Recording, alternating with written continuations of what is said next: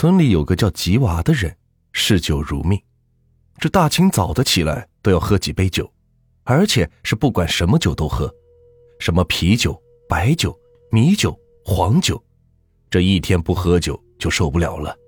有人说他一次没有酒喝，急的是抓起了医用酒精喝，差点是把命给送了。这个人最大的特点还不是喝酒，而是沾酒必醉。哪怕只是喝一口酒，都会脸红脖子粗的，胡言乱语，很是没有酒品。尤其是遇上谁家过个红白喜事啥的，他准去。这去了就二话不说的开始喝酒，喝完酒就开始骂人，不管是谁，男女老少见谁都骂。不过有人说他基本上都是在装醉，因为他的生活很窘迫，老觉得别人是看不起他，所以。就喝酒装醉骂人，说什么自己没本事，都没人瞧得起。等我有钱了，让你们把我叫爷什么的。有一次，他去给人家帮忙砌墙，还没干几下，就吵着让主家买酒喝。主家不好驳面子，就去给他买了酒喝。结果别人干了半天的活，愣是没有见到他。最后在厕所里边找到他，这家伙对着茅坑在那骂呢。说是茅坑欺负他，看不起他。他一来茅坑就冒着臭气，别人来茅坑都是冒着香气。说茅坑狗眼看人低啥的，非要跟茅坑拼个你死我活，把主家搞得是哭笑不得。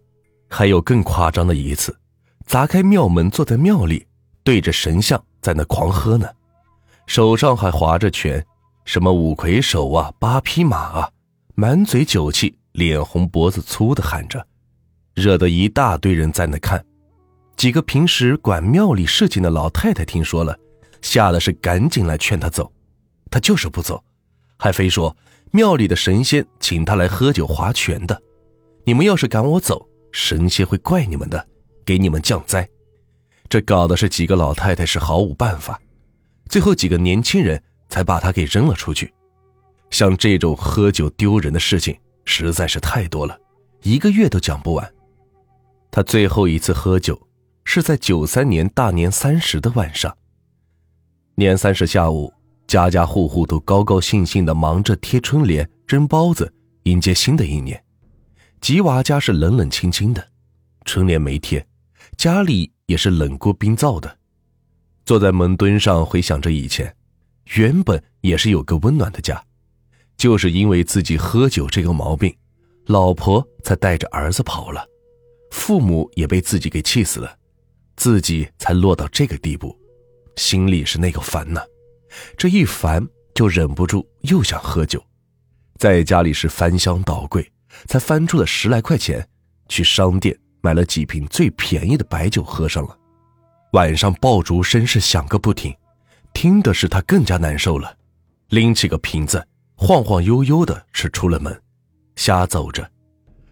不知道走了多久，爆竹声都稀少了，头晕脑胀，又冷又饿。看到一家灯亮着，就稀里糊涂的走到门口推门。这一推，门是关着的，就使劲用手推脚踢的，嘴里还喊着：“我饿了，快给我拿几个包子来。”哎呀，别拍了，门都让你拍坏了。呃，我给你开。一个老汉开了门。你是谁嘛？呃，大过年的敲我老汉家的门。嗯，你你管我是谁？赶紧给我拿几个包子来，我都饿成锤子了。他醉醺醺的喊着。这老汉一看是个醉鬼，连忙说：“呃，行行，我老汉也是一个人过，冷清的很，刚好。”咱俩一起过个年吧。老汉让他坐到烧炕上，给他拿了几个包子让他吃了，又给他喝了碗醋给他解酒。这躺了一会儿，脑袋才是清醒了些。好些了吧？你是哪个村子的？晚上不回家，胡乱跑，这还喝的是醉醺醺的。老汉坐在炕边上问他：“哎，老汉说呃。”对不起啊，这刚才踢你们。吉娃的脸有些红。没事没事，刚好你来了，还有人跟我说话。要不是大过年的，我也一个人，冷清的很。老汉叹了口气：“哎，刚好，咱爷俩弄几个菜，你再能喝点，那咱俩再喝两口，也算是过了个热闹年。”老汉叔，从来没有人看得起我，都嫌我爱喝酒，媳妇也跑了，父母也被我气死了，我活得丢人。吉娃凄凉的说：“哎呀，我老汉也是一个人嘛，无儿无女的，平时连个钱都没有的花，只能出去捡捡菜，凑合着过吧。哎，这不说了。”你先坐着，我这儿呢还有瓶好酒，我给咱俩去弄几个菜啊。老汉下了炕，去锅上弄菜去了。他躺在炕上，心里有一种很久都没有的温暖，感觉就像是在做梦，心里很是感激这个老汉。今后要好好的过日子，等有了钱，要把这个老汉叔好好的感谢感谢。反正他也是一个人。不行就认个干爸，让他住到我的家里算了。这正想着，老汉就把酒菜给端了过来。两人坐在烧炕上，吃着喝着，喝着聊着，这越聊越投机，当时就认了老汉为干爹，一直是聊到鸡鸣，这才昏昏沉沉的睡着了。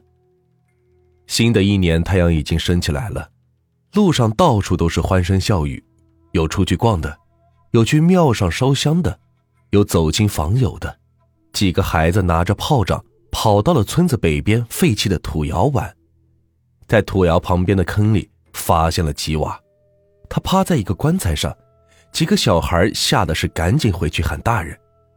村里人赶来一看，发现吉娃浑身都是泥土，趴在一个烂得不像样的棺材上，坑里还扔着两个酒瓶子，已经是冻死了。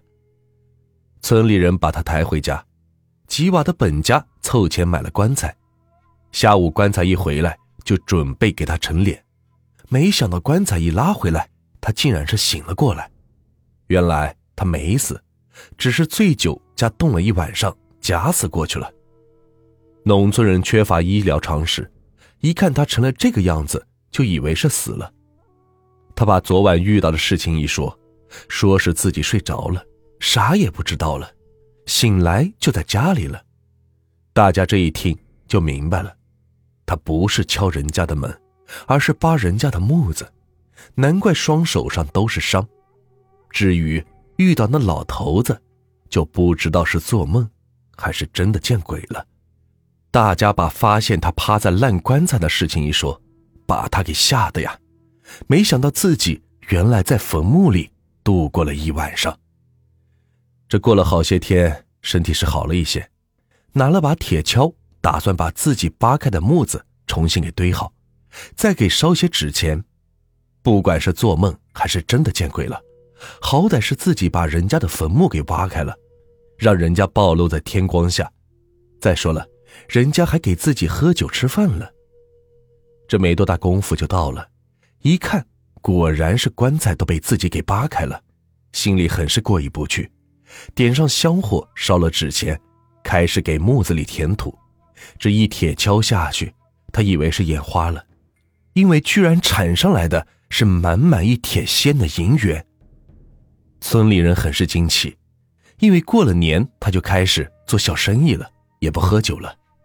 家里摆仙人牌位的时候，除了父母的牌位，还多了一个没有名字的牌位。几年以后，他娶了媳妇儿，有了娃。才把自己产出银元的事情给透露了出来。